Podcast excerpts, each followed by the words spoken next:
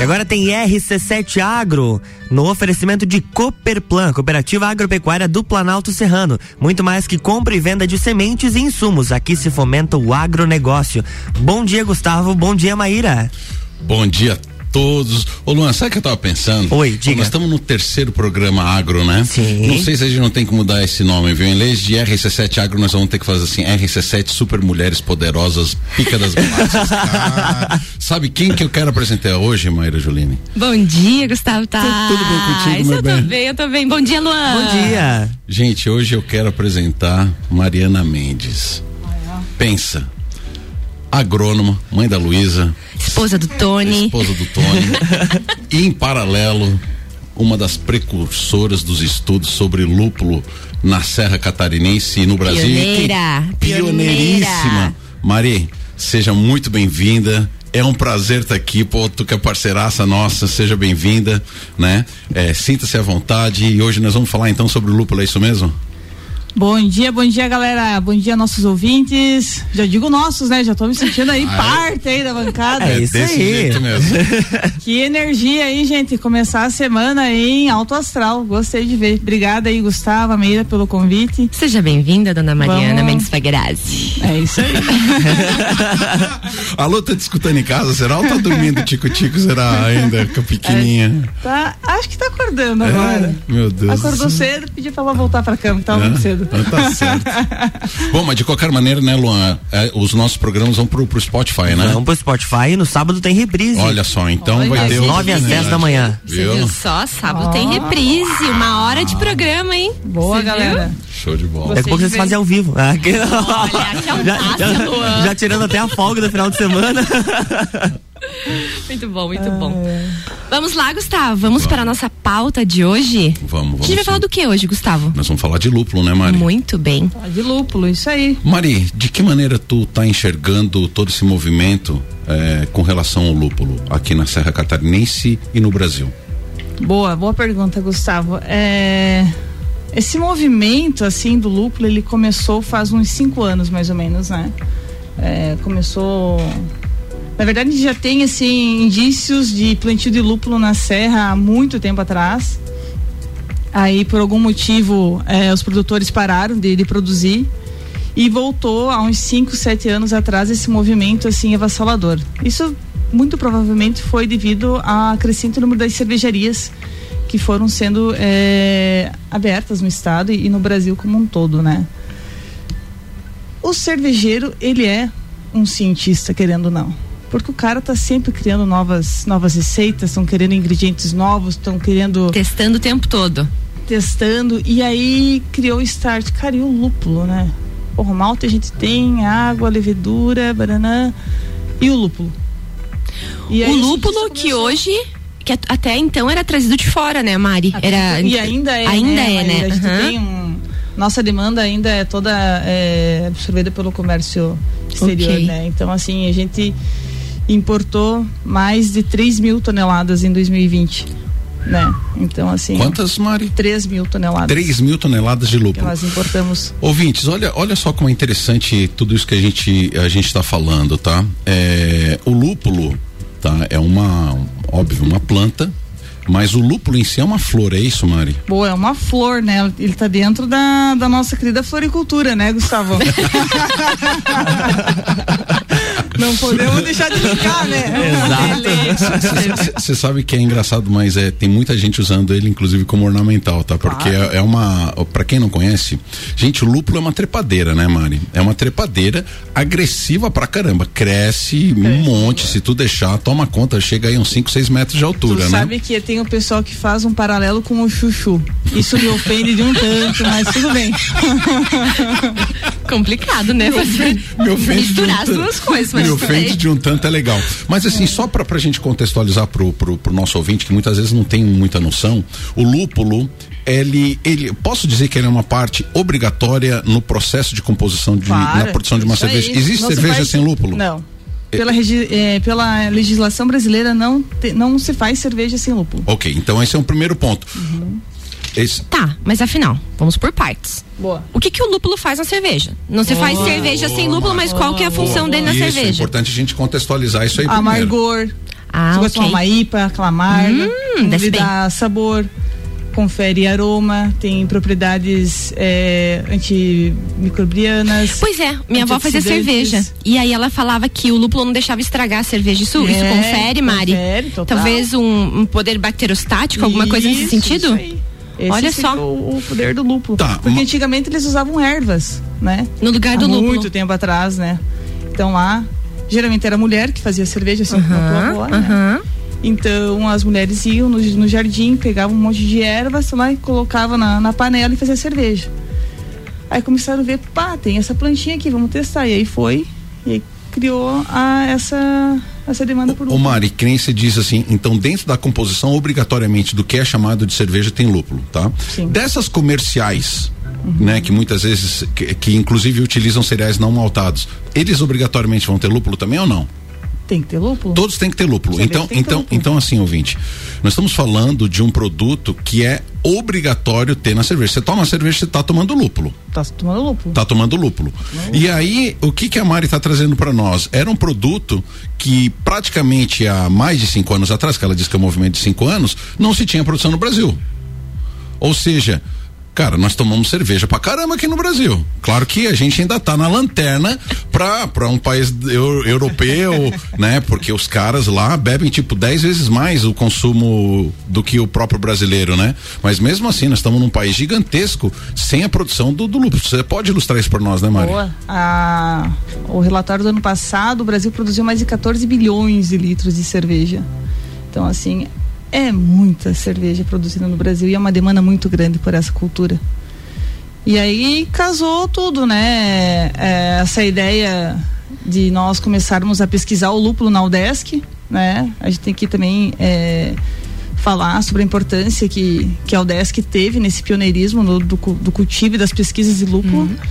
Mari, quando você fala em UDESC e fala no pi- pioneirismo, a gente está falando de o que exatamente? Novas cultivares, técnicas de cultivo, o que, que foi desenvolvido ali em parceria com a UDESC nesse, nesses projetos iniciais para fomentar, digamos assim, esse novo restart da cultura do lúpulo? Bob, excelente pergunta, Maíra. Primeiro, minha missão era provar que a gente podia produzir lúpulo no Brasil. Não era nem Olha assim só. testar sistema de condução, adubação. É, Então- mandar então- um abraço pro meu orientador, o Léo Rufato, Tá nos ouvindo aí, Léo Rufato? que deve estar vou nos ouvindo. Será que tá? Será? Manda um, um WhatsApp aí, um WhatsApp Léo. Manda ele. antes aí, quero ver, Léo, se tu tá ouvindo. Ele disse: Não, não, Mari, lúpulo não dá no Brasil, e não sei o quê. E eu tenho modo. Eu disse: Não, professor, me oriente. Eu vou provar que o lúpulo, que a gente consegue produzir lúpulo no Brasil. E provou, né, Mari? E provamos, e aí em 2017 nós, nós plantamos o primeiro campo experimental na UDESC. Depois teve outras parcerias com a Sanjo, com a família Vargas lá de Palmeira. E em 2018 nós colhemos a primeira safra. Foi uma safra assim pequena, né? O lúpulo no primeiro ano ele não, não produz praticamente quase nada, né? Mas já serviu para quebrar o nosso grande paradigma que nós conseguimos produzir lúpulo, sim, no Brasil. E hoje, assim, passado esses anos, a gente consegue falar ainda mais com uma propriedade muito maior, que a gente consegue produzir lúpulo no Brasil e com qualidade. É, falando em qualidade, Mari, é, o lúpulo produzido aqui na Serra, a gente pode dizer que tá igual ao que vem do exterior? Que hoje deve ser Estados Unidos? Essa pergunta causa, às vezes, um pouco de turbulência Ah, no, meu no meio Deus. lupuleiro. É, o que, que é melhor também, né? Assim, Ah, pode ser, claro. cautela, né, Maíra? Assim, comparar, eu acho que ainda é muito precoce, é uma cultura muito nova, a gente tem que aprender muito mais ainda, né? Mas Eu eu- a- a- no sentido assim, nós conseguimos produzir cervejas de qualidade com o nosso lúpulo Sim, aqui. É conseguimos, nesse já sentido, tem, aham. assim, é, exemplos disso, Uhum. né? A própria cervejaria Lon já fez al- alguns rótulos com os lúpulos produzi- produzidos aqui na Serra Catarinense. Um deles é a Green Belly. Depois teve a Brazilian, a Pale Ale, que foi aquela cerveja colaborativa que reuniu todos ó, os cervejeiros aqui de Lages. Eles elaboraram essa receita e aí agora no mês passado nós trocamos é, essa cerveja por um quilo de alimento, né? Então assim foi algo assim bem significativo para nós. E, e foi lançado outros rótulos também com a Lon. Agora a última deu a Little Cata, que é uma sour com os nossos lúpulos. E e nesse, nessa última semana também com a Alon foi lançada uma cerveja com 100% dos nossos ingredientes aqui de Santa Catarina. Isso já está disponível para venda? Já está já, no tá comércio? Tá Olha só. Uhum. Uma, uma cerveja com todos os ingredientes daqui de Santa Catarina. Santa Catarina. Vai ter orgulho, só, que espetáculo. Olha só, é, isso, isso é tão complexo. É, a, a, a, quando a gente fala em cerveja, né? A gente está tá entrevistando a agrônoma Mari, né? Mas olha só, isso não vem do nada, tá? Ela não falou, mas a família dela já produz cerveja, né?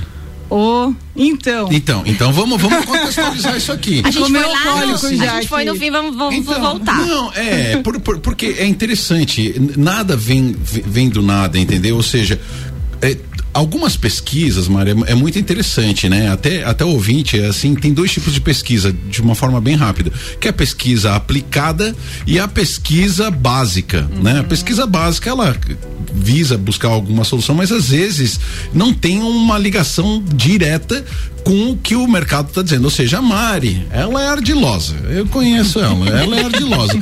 ela lá, o irmão dela é produtor, inclusive fiz um curso com o teu irmão de produção de cerveja. É, é fato isso, é né? Isso, é fato. Né? Então, ou seja, ela percebeu que existia um mercado muito grande a partir da demanda que inclusive ela tinha dentro da família dela, né? E quando ela pegou e chinchou o Léo, que dizia que não dava, ela já tinha interesse, entendeu, em trazer uma solução pro mercado, né? Pro agro. Pro agro, né? É, sim, é, mas começa, oh, o irmão né? dela, você não faz ideia, o irmão dela começou a introduzir o shopping pet Entendeu? Quando todo mundo dizia que, que era ai, que era fake, que não ia vender, tal, tal, tal, foi uma das primeiras cervejarias a vender chopp em pet. Boa, isso Cara, aí. eu comprava de dois litrão. Pensa numa coisa que descia guti-guti e pão. Entendeu? Então olha só como a gente vai era quebrando. Era long neck do Gustavo. Era, era tipo mamazinho do é. então, então é muito interessante todo, todo, todo esse, esse, processo. Então, assim, olha o que, que é a pessoa entrar totalmente embasada é, nisso aí. Mari, eu vou deixar essa pergunta então no ar, tá? E depois do intervalo nós voltamos então com a tem, Tem, uma notícia então, extraordinária. Acabo então, de receber um WhatsApp do seu Antônio Felipe Faguerazzi, dando os parabéns, cumprimentando a esposa, dizendo que ele e a Luísa hum. estão nos ouvindo. Aê! Beijo, Antônio. Beijo, Lulu. Ganhou 10 pontos. Vamos pro break então? RC7714, Jornal da Manhã está no ar e a coluna RC7 Agro tem oferecimento de Cooperplan, Cooperativa Agropecuária do Planalto Serrano. Muito mais que compra e venda de sementes e insumos, aqui se fomenta o agronegócio.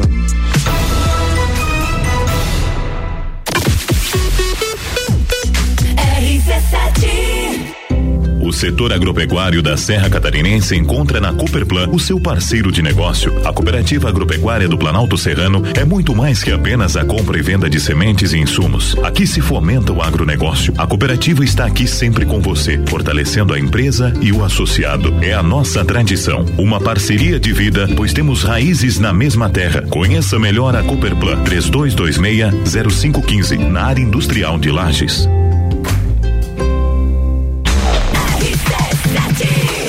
RC7715, 11 graus aqui em Lages. O Jornal da Manhã está de volta. E a coluna RC7 Agro tem oferecimento de Cooperplan, Cooperativa Agropecuária do Planalto Serrano. Muito mais que compra e venda de sementes e insumos. Aqui se fomenta o agronegócio.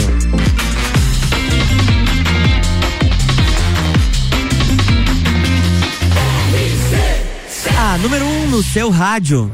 Jornal da Manhã.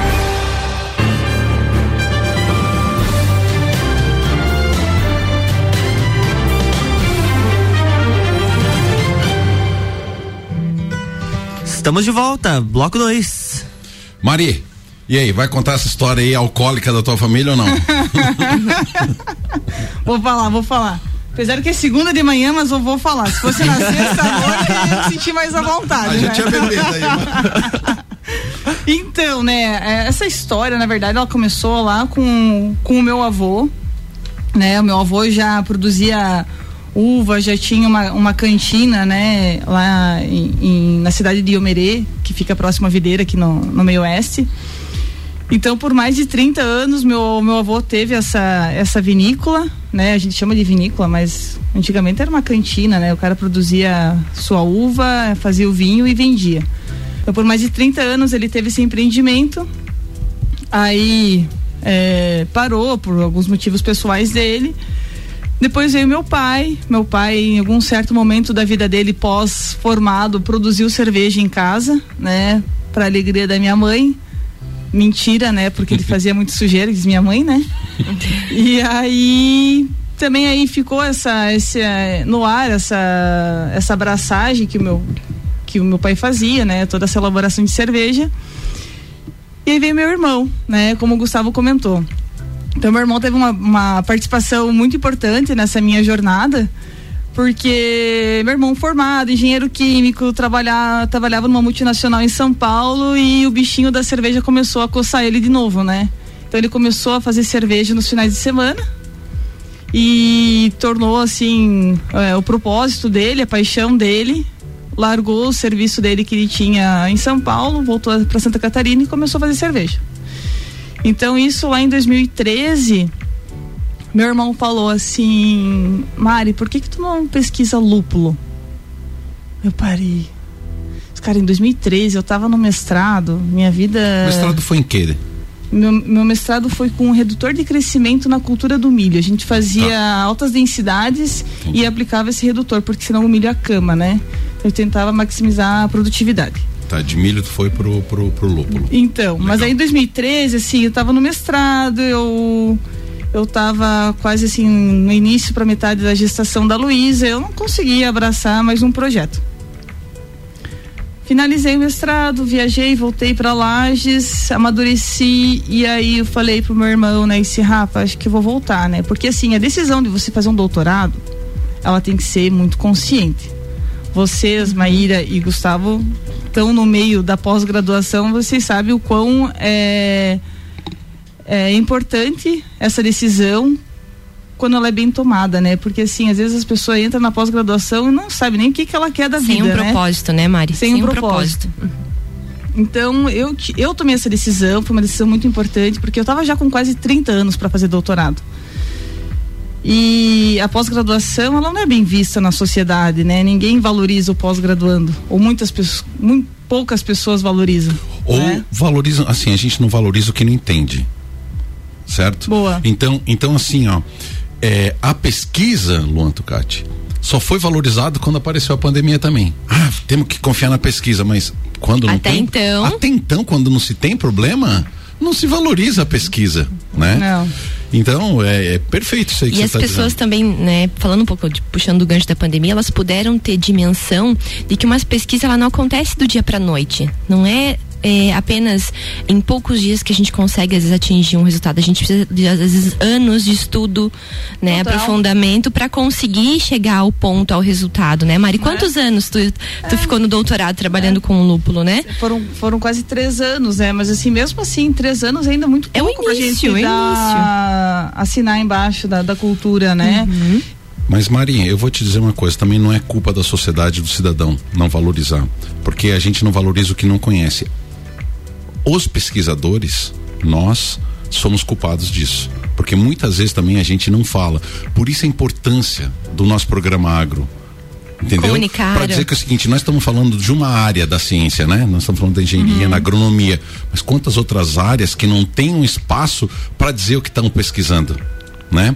Então, então olhem só, gente, o, o contexto, né? Nós estamos aqui com, com, com uma das pessoas que tem o maior conhecimento dentro desse, dessa, dessa cultura do lúpulo. Nós vamos voltar nesse gancho que a gente já está, né? Saindo um pouco. Mas estamos falando com uma pessoa que é uma das maiores competências do lúpulo no Brasil, né? Que não está acontecendo só um, um movimento forte aqui na Serra Catarinense. Tem até uma associação hoje, né? É, mas é uma associação nacional, né? É, tem uma, uma vertente muito forte, que se eu não me engano, em Minas Gerais, né? Em São? Paulo. Em São Paulo, Minas Gerais. Mas, gente, nós estamos falando de um segmento que pode ser de grande valor, inclusive para nossa região, uma vez que é, o problema é, da produção agrícola nunca passou somente pela produção, sim, e sempre passou muito é, o pós-porteiro. Eu, eu insisto nisso aí, né? Só que hoje começa a existir um fluxo de venda desse material. Você produzir lúpulo há 10 anos atrás você não tinha para quem vender, né, Mari? Não, Era difícil, não, não, né? Difícil. Então, ou seja, hoje convergeu assim por, por, um segmento onde que existe o mercado, existe a demanda, a, a demanda começa a existir estudos, né? É. E, e, e, e, o consumidor quer, quer produtos diferentes também, né? Não quer mais ficar sempre no mesmo. Então ele, o, o próprio consumidor ele cria essa demanda por por coisas diferentes, né? Então certo. aí tem que o cara tem que se reinventar. Ah, outra coisa que é legal nesse reinventar, né? Eu não sei se o ouvinte sabe, mas até então, antes da produção no Brasil, o lúpulo era só consumido no Brasil de forma peletizada ou desidratada. Ou seja, é como se você estivesse colocando salsinha no teu arroz desidratado, quando você poderia estar usando salsinha verde, que dá outro sabor, né, Mari?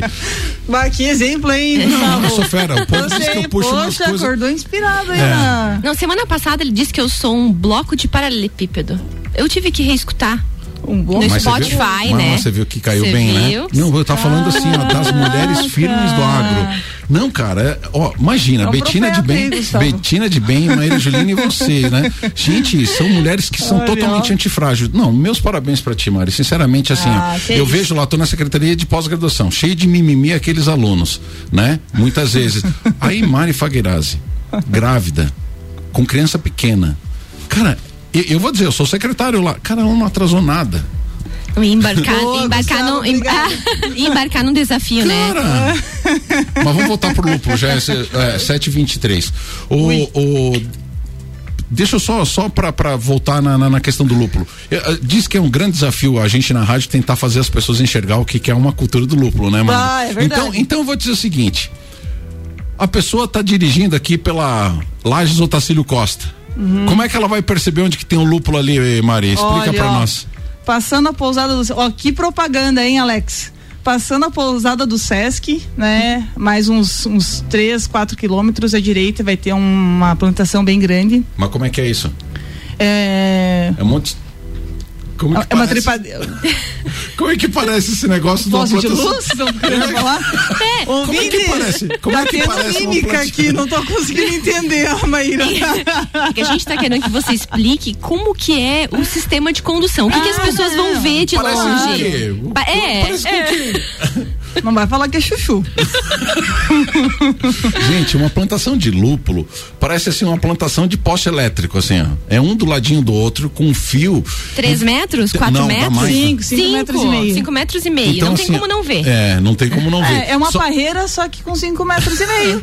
É oh, melhor do que falar que é compara chuchu. Uma comparação mais bonitinha, é, né? Concordo, é. concordo. Então, se vocês verem alguma coisa assim, tipo uma parreira de, de gigante, Sim. é vocês estão é passando em frente em frente ao lúpulo, é, né? É isso aí. É lindo, é lindo de ver. Agora, na verdade, os lúpulos estão em estágio de dormência, né? Mas a partir agora de setembro, outubro, eles começam a brotar. E aí e... vai conduzindo, Mari, para eles subindo assim? Não, a gente dá o start dele, a gente conduz a primeira uhum. arrancada dele e depois ele vai, vai por si só. Uhum. E aí a colheita dele vai dar ali por fevereiro, março. Então, é tu bonito, tá me dizendo que ele vai brotar, vai iniciar a brotação agora, e num ciclo que vai ser a colheita quando? Você falou? Fevereiro, Fevereiro. Março. Ele vai subir esses 5 metros de altura? Uhum. Ele cresce aproximadamente caramba. 20 centímetros por Bom, dia. Pelo que eu tô vendo. 20 centímetros por dia. É. Se a gente está dizendo 5 metros, eu, eu, posso dizer que uma das grandes, um dos grandes desafios da produção de lúpulo deve ser a mão de obra, né, Maria? Nós estamos falando de uma cultura que sobe 5 metros de altura a, a, mão de obra é um fator limitante na, na cultura do lúpulo ou não? Ah, Gustavo, acho que assim, em todas as culturas a mão de obra é algo assim que hoje em dia pesa, né, na tomada de decisão se tu vai fazer algum cultivo. Não diria que seria o limitante. O limitante hoje, como por ser uma cultura nova, eu acho que é o conhecimento. Uhum. A mão de obra ainda não é um fator ainda eu acho que é o conhecimento com implementos agrícolas adaptados e aí a mão de obra a gente vai trabalhando com isso. Mari, e o que que tu vê para futuro da cultura do lúpulo aqui na Serra? Ah, tem muitas iniciativas, né, Maíra? Assim, os produtores eles estão é, animados, eles viram que, que tem uma rentabilidade, né? Eles podem aderir à cultura do lúpulo como uma forma de diversificação uhum, tá? das propriedades. Isso, então assim, eles não precisam é, investir 100% da, da terra dele em lúpulo, mas a questão é fazer a diversificação. E aí vem projeto como o da Ambev, para fomentar a cultura do lúpulo. É né, um projeto muito interessante, onde a gente faz um acompanhamento com os produtores juntamente com a IPAGRE. A gente não pode deixar de destacar o papel da IPAGRE, o papel da Secretaria, da Secretaria de Agricultura de Lages, a Prefeitura de Lages, a UDESC. Então, assim, são várias frentes que somam força para que a gente possa fomentar e Lages ter uma quantia maior de produção de lúpulo e a gente se tornar um dos maiores produtores com qualidade também, Maíra. Olha só, isso é que eu queria ouvir, é isso que eu queria ouvir, sabe, Mari? E, e a minha pergunta é assim para os nossos ouvintes, né? Qualquer pessoa pode produzir lúpulo? Como que o que, que o que, que a pessoa precisa hoje para produzir, né? Tem um, um, um sítio, uma área, ela pode entrar em contato. É, Existem esses projetos para fomento. É, como que está acontecendo isso? Porque a gente vê que existe um movimento, é um movimento forte, estruturado, uhum. que vem com várias frentes, como você falou. Então eu acredito que também tem esse apoio, né? Eu quero ser um produtor, eu quero participar desse movimento, né, uhum. né, Mari? Então explica um pouquinho para os nossos ouvintes é, como que isso deve ocorrer. Boa o produtor que esteja assim, interessado em fazer parte do projeto, nós orientamos sempre em procurar a IPAGRE do seu município, né? Então lá na IPAGRE, eh, os extensionistas vão, vão orientar esse produtor a forma que eles vão ter que proceder para entrar no, no projeto. Então, basicamente seria seria isso, Maíra. Ok, ok. Muito obrigado, Mari. É, eu, eu acho bem interessante, Mari. No teu, agora que você já está bem envolvida é, com relação ao lúpulo, qual que é o perfil do produtor, né? O que, que é, quem que é, quem que é o produtor que deve se interessar por isso? Qual o perfil dele? Pequenas, porque assim é, é engraçado. Nós em Lages nós temos grandes áreas, uhum. né, com uma produtividade por metro quadrado é, muito baixa, né? Então eu sempre gosto de fazer esse comparativo. O que, qual é a área de uma grande produção de lúpulo, por exemplo, né? Porque eu me lembro das rosas. Eu me lembro tinha mil metros quadrados de rosa e eu colhi... top. Meu Deus, mil metros quadrados, gente, mil metros quadrados é uma fração de 10 de um hectare, ou seja, ah. então é praticamente nada, né? O, o que, que, é muito lúpulo, o que, que é pouco lúpulo e qual é o perfil? Nossa, ótimo. Pra gente colocar números aí na nossa conversa, né? É. É, esse último levantamento da Prolúpulo, que é a Associação Brasileira dos Produtores de Lúpulo, que, entre aspas, a sede é aqui em Lages, né? É, foi levantado que o Brasil tem uma área de produção de praticamente de 40 hectares. O Brasil inteiro? O Brasil inteiro. 40 hectares. Ali, exemplo, 40 hectares é mais ou menos que o Tijuca tem ali no, no, no Capão Alto ali de milho. É isso aí. 40 hectares, Gustavo. Santa Catarina tem aproximadamente 12. Santa Catarina. Tá? Então, assim, a média do produtor é meio hectare, um hectare. Não tem áreas é, grandes. Por que, que não tem áreas grandes, Gustavo? Como é que vai beneficiar o lúpulo? Eu sempre falei, a gente consegue produzir o lúpulo. O cara pode produzir 10 hectares de lúpulo. Tendo mão de obra, como é que tu falou. E colher. Beneficiar o beneficiamento. É, é outra parada, Gustavo. Não é fácil.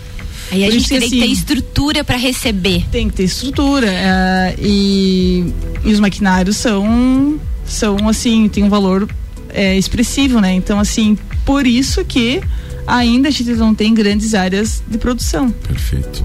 Mari, conversa para variar, né? Nós tinha conversa para mais uma meia hora pois frouxo, é, é o que né? eu sempre pois falo, é. né? é o que eu sempre é o que eu, é o que eu quis negar. Eu nem vou trabalhar, é. Mari, é, meu Deus, que conversa gostosa. A gente poderia aqui estar tá muito mais tempo. Acho que a gente tem mais assunto para falar sobre o lúpulo, mas eu queria deixar, né, o, o, o espaço aberto para tuas considerações finais, para os teus abraços, né, para as tuas é, orientações, né, Boa. E, e então está aberto para que você possa utilizar da maneira que você quiser esse espaço agora nesse momento. Boa. Eu só quero agradecer, Gustavo, Maíra, Luan. Obrigada aí pelo convite. Acho que foi uma manhã bem, bem gostosa aqui, conversando com uma cultura que eu gosto muito. E falar para vocês, né, que acreditem na pesquisa, ela, ela pode mudar a vida de muitos agricultores aqui da região. Muito bem, olha Muito só que bem, final, que né? Você viu? Maíra, como é que foi teu final de semana agrícola? Ah, eu Botou fui lá pra Canoinhas. um abraço para todo mundo, para toda a família tá lá me ouvindo, um super movimento da família, todo mundo tá lá no site. Você viu só? Então, o meu abraço a toda a minha família, o Fábio, meu esposo, a minha pequenucha, a Maria. Ganhou 10 pontos também. Você viu? 10 pontos. Tlim, Fábio. A Mari, não tenho palavras para agradecer no nosso segundo programa. Estamos aqui com mulheres fortes do agro, né, Gustavo? Betina um super sucesso, Mari um super sucesso. Desejo assim uma carreira esplêndida e que você continue sendo pioneira e desbravadora com a tua pesquisa e traga lindos Obrigada, resultados e, e, acho que assim, a gente tem tudo para estar entre os grandes, né, Mari? É, então, com certeza. Com trabalho. É, com trabalho e dedicação, que eu sei que tu vai puxar isso e eu sei que essas frentes são levantadas, essa bandeira é muito forte por ti, então parabéns. Obrigada, Maíra. E continue firme e forte. Show tá? de bola. Obrigada eu e preciso... um bom dia para ti. Obrigada igualmente. Eu tenho que também mandar um alô pra galera da Fazenda Santa Catarina. Uhul, Fazenda é, Santa Catarina. Antes que eles me puxem a orelha quando chegar lá, né? e pra todo, todo mundo aí da, da cervejaria também. Isso aí. Gente, esse é o programa RC7 Agro. Estamos com vocês trazendo material simples, descomplicado, trazendo para vocês as novidades sobre o agro na nossa região. Está sendo um grande prazer para mim tá é, buscando esse conhecimento, estou aprendendo também um montão. Então quero deixar aqui meu, meu agradecimento também para minha esposa, Michele, que tem apoiado, a Rádio RC7, ao pessoal lá do meu sítio, a dona Ana, Tio Nilson deve estar tá escutando hoje, nós fizemos. Tio Nilson está escutando a gente, tá beijo, Tio Nilson. Né? Então, o pessoal que está lá na lida direto, né? E Luan, muito obrigado sempre por, pelo teu apoio, né? Na parte técnica aí, um grande abraço para você e agradecer nossos apoiadores, né? Cooperplan, professor Luiz Uncini, muito obrigado obrigado por acreditar no nosso projeto mais uma vez. Um grande abraço a todos e agora fiquem com a programação da RC7. E amanhã tem mais RC7 Agro por aqui, né? Tem ah, sim. Uau. Qual que é o nosso spoiler? Spoiler, Fábio Zensalces, gente, falando sobre queimadas de campo aí, um Opa. super tema para amanhã. Vamos, Fábio, tá nos Boa. ouvindo? Beijo, até amanhã. Amanhã tem mais RC7 Agro. Olha, tem o pessoal de Balneário Camboriú também que mandou mensagem pra gente. O Sérgio, ele disse que você conhece ele. produtor, o Sérgio é produtor de cerveja, cara. Ele, ele vem. Oh, Ô, Sérgio, cara, que coisa boa. Felicidade, cara. Muito feliz de você estar tá ouvindo oh. a gente. Um grande abraço. Um abraço, RC7 Agro. Amanhã está de volta no oferecimento de Cooperplan.